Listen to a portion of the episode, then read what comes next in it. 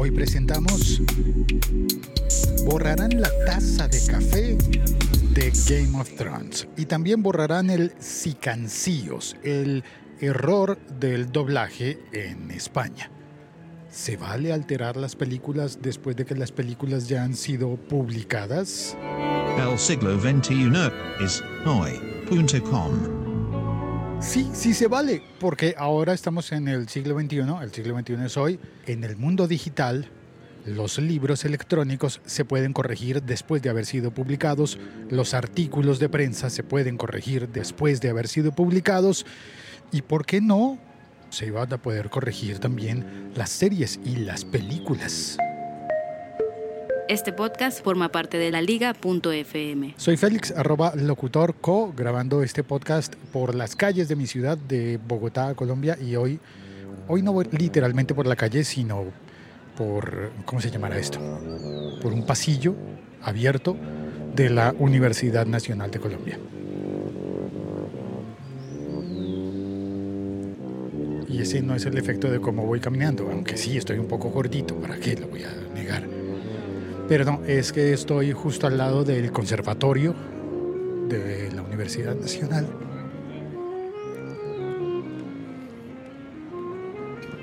Y bueno, y mi propósito de grabar la realidad, compartir el sonido de la realidad de mi ciudad incluye, por ejemplo, ambientes como este, que es muy bonito, el conservatorio en el que están los músicos afuera, en la calle, bueno, calle, calle no, por aquí no pasan coches, pasan bicicletas, acaso, pero están los estudiantes en su facultad de música, en el conservatorio. Bueno, vamos a hablar de lo que dije en el título. ¿Cómo es esto de que HBO puede modificar una obra que ya ha sido publicada? Fácil decir, ah, sí, no hay problema, se corrige y se vuelve a poner en la plataforma. Sí, de hecho, de eso se trata. Las emisiones ya hechas los programas que ya se emitieron al aire pues se quedan como están. Estoy pasando al frente del salón de los xilófonos.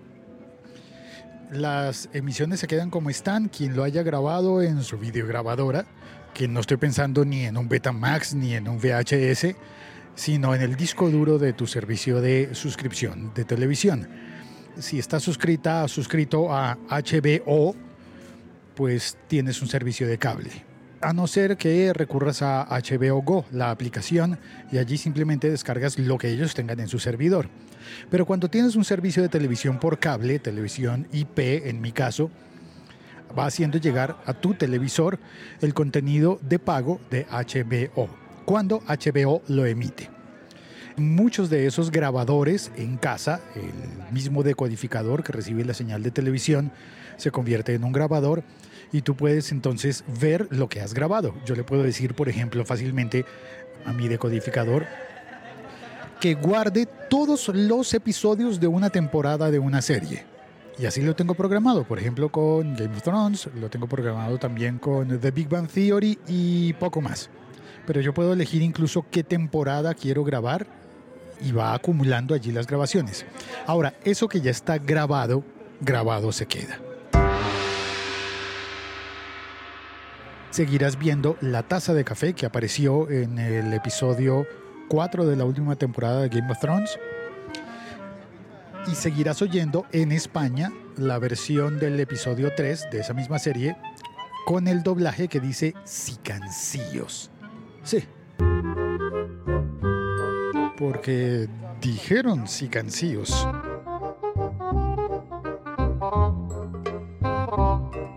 Explico eso si no te has enterado, en España, las personas que ven Juego de Tronos con doblaje local, doblaje español, vieron una escena en la que Sir Davos, el personaje Sir Davos agita unas eh, antorchas o algo así, está llamando a Daenerys Targaryen y la llama con, con la luz de las antorchas.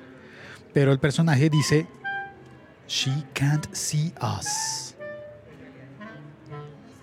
No puede vernos y por alguna razón que desconocemos, en el doblaje español esa frase quedó traducida como sicancíos. No entiendo si fue que lo confundieron con un nombre propio, dirían, no, ¿será que el dragón se llama así? Pero no, el, el dragón se llama Drogon, ¿no? Creo. Bueno, ese error se fue en el doblaje, fue emitida así la serie. Ahora, lo que puede hacer HBO, que ha prometido ya que lo va a hacer, es cambiar el doblaje.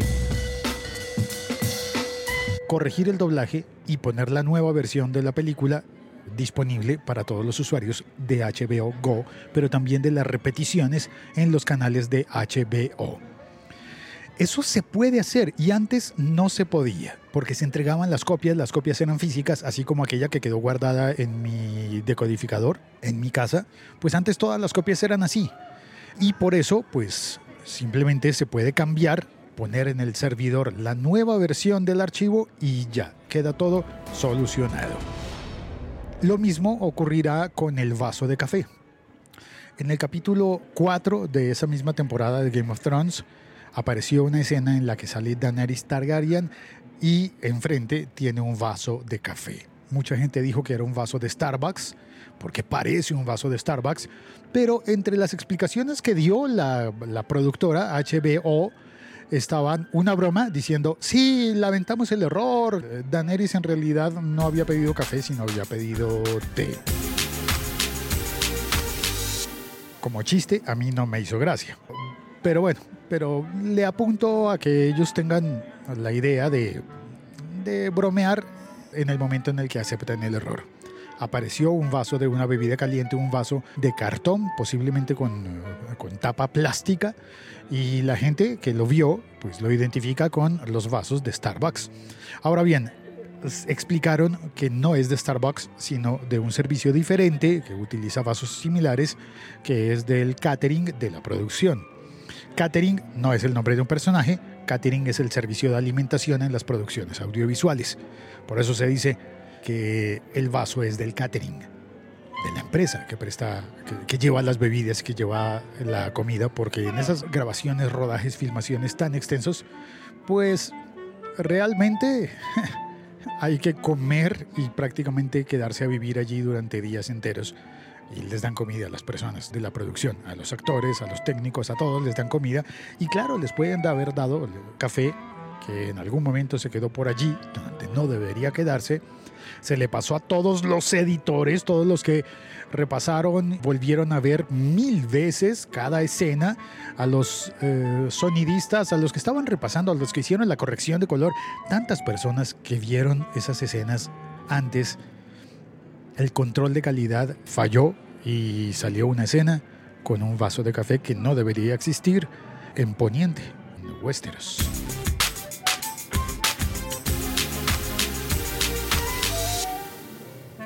Y ya, corrigen todo, como si lo que estuvieran entregando fuese un borrador. Y me pregunto yo entonces, ¿Será a partir de ahora todas las producciones audiovisuales un eterno borrador?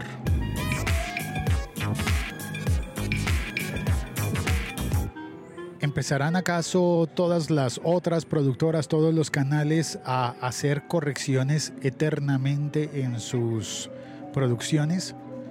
Más aún, si eventualmente algunas personas, por ejemplo con el caso del vaso del café, algunas personas pensaron que posiblemente era un caso de product placement, que es un tipo de publicidad. Un tipo de publicidad en la que se pone un producto así, casualmente,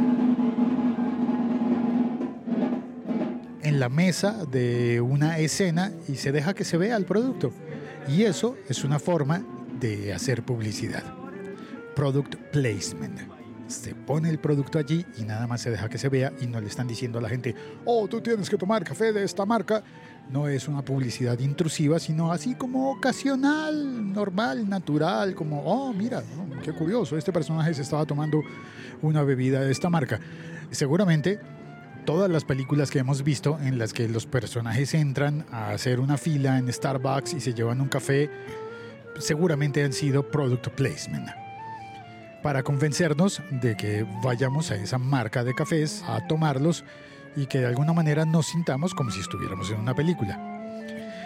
Pues se ha dicho que no, que no solo no era un caso de publicidad, sino que ni siquiera era de esa marca el café, por consiguiente, pues no aplica publicidad porque no era de la marca. Pero estamos tan condicionados. ¿Recuerdas lo de Pavlov? El ejercicio que hacía Pavlov con un perrito y que condicionaba al perrito y que si le das a un perrito, le das agua o comida todos los días a las 6 de la tarde, el perrito finalmente generará hambre todos los días a las 6 de la tarde e irá al sitio a donde le dan comida porque ha estado condicionado. Pues sí, lo mismo ha pasado. Hemos estado condicionados por la publicidad durante años y años, décadas, por generaciones, y ya estamos condicionados a pensar que un vaso de café de ese tipo, de ese color, con un, de, cartón, con un, con un anillo de cartón para no quemarse, con una tapa de plástico blanca, estamos condicionados a pensar que eso es de Starbucks y posiblemente no lo era. Bueno, publicidad no era en este caso, pero podría haber sido. Lo que yo me pregunto es que, en el caso de que fuera, ¿qué le cuesta entonces a HBO pensar en un modelo de negocio en el que hoy pone un vaso de Starbucks, si lo hubieran puesto intencionalmente, y el día de mañana, como se pueden corregir los archivos y se puede volver a colgar la película después, ¿qué tal que después la marca fuese reemplazada a Juan Valdés, por ejemplo? Estamos viviendo una nueva era, una nueva era en la que los productos se pueden corregir. El libro electrónico que yo hice, bueno, he hecho varios, pero el libro todo sobre podcast se puede corregir. Y de hecho pienso que esa es una ventaja. Y así le presento el libro a las personas.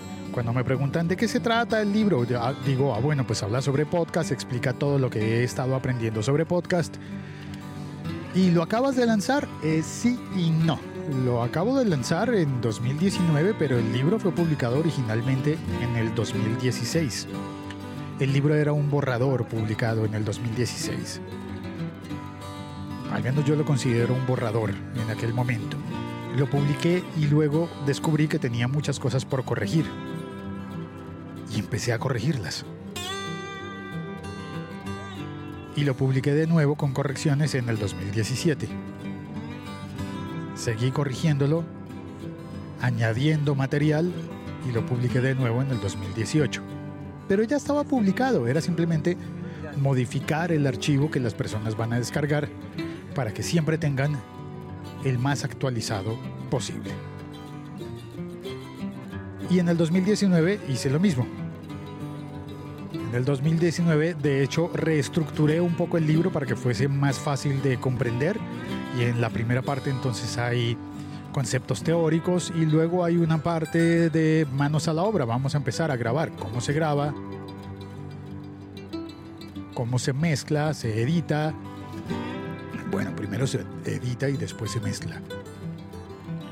Cómo se publica, cómo se evalúa si lo estás haciendo bien y por último, cómo se monetiza para las personas interesadas en monetizarlo. Así que reestructuré el orden. Incluso me di el lujo de cambiar el orden de las escenas. Si fuese una película, el orden sería diferente.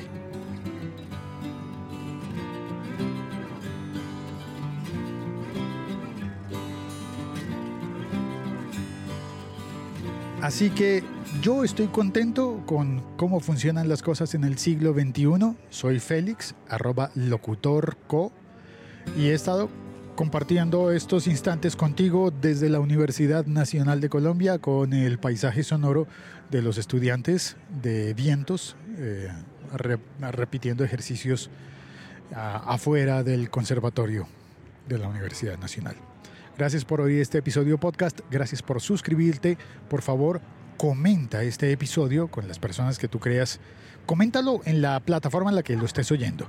Si la plataforma en la que estás oyendo no acepta comentarios, se puede comentar en Evox, se puede comentar en Spreaker, se puede comentar en YouTube, pero por ejemplo en Spotify o en Apple Podcast no se puede comentar. Entonces, por favor, compártelo y añade una nota. Comparte este podcast en tus redes sociales, la que más te guste.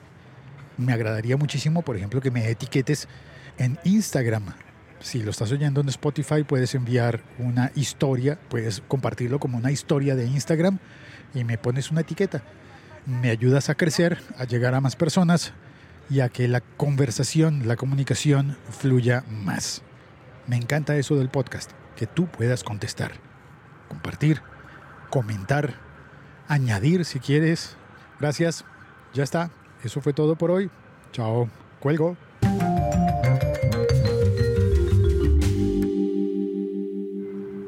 Ah, y gracias a los patrocinadores, a los mecenas, tanto en Patreon como en PayPal. Chao, cuelgo.